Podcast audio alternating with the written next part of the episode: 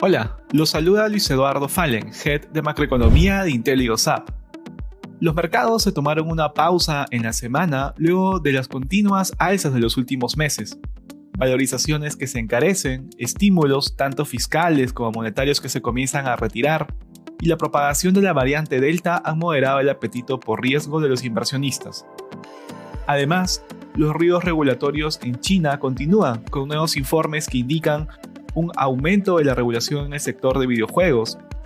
La excepción vino por el lado de Japón, luego de que el primer ministro asegurara que no postulará a la reelección, lo que marcaría un giro en las políticas económicas adoptadas por el gobierno, siendo bien recibido por los inversionistas. Por otro lado, se llevó a cabo una llamada entre el presidente estadounidense Joe Biden y su par chino, Xi Jinping, lo que aumenta las esperanzas de una posible mejora en las relaciones comerciales entre las dos economías, sin embargo, es importante acotar que todavía se observan pocos avances en cuestiones claves y la relación sigue con interrogantes.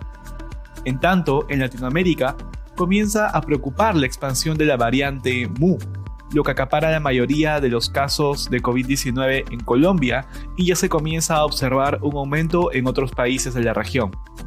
En cuanto a datos económicos, en Estados Unidos las solicitudes de subsidio por desempleo disminuyeron a 310.000, por debajo de las 345.000 de la semana anterior.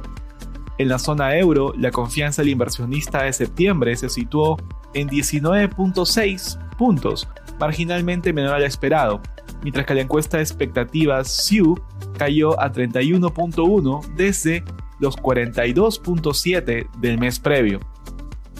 En cuanto a comercio internacional, tuvo resultados mixtos. Las exportaciones e importaciones de julio en la zona euro tuvieron variaciones de 0.5 y menos 3.8% mensual frente al 0.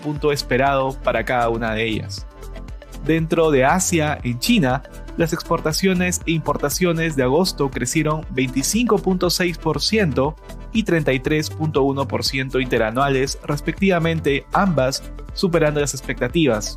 Finalmente, en India, la producción industrial de julio creció 11.5% interanual, por encima del 10.1% esperado por los analistas. Gracias por escucharnos y si tuviera alguna consulta, no dude en contactarnos.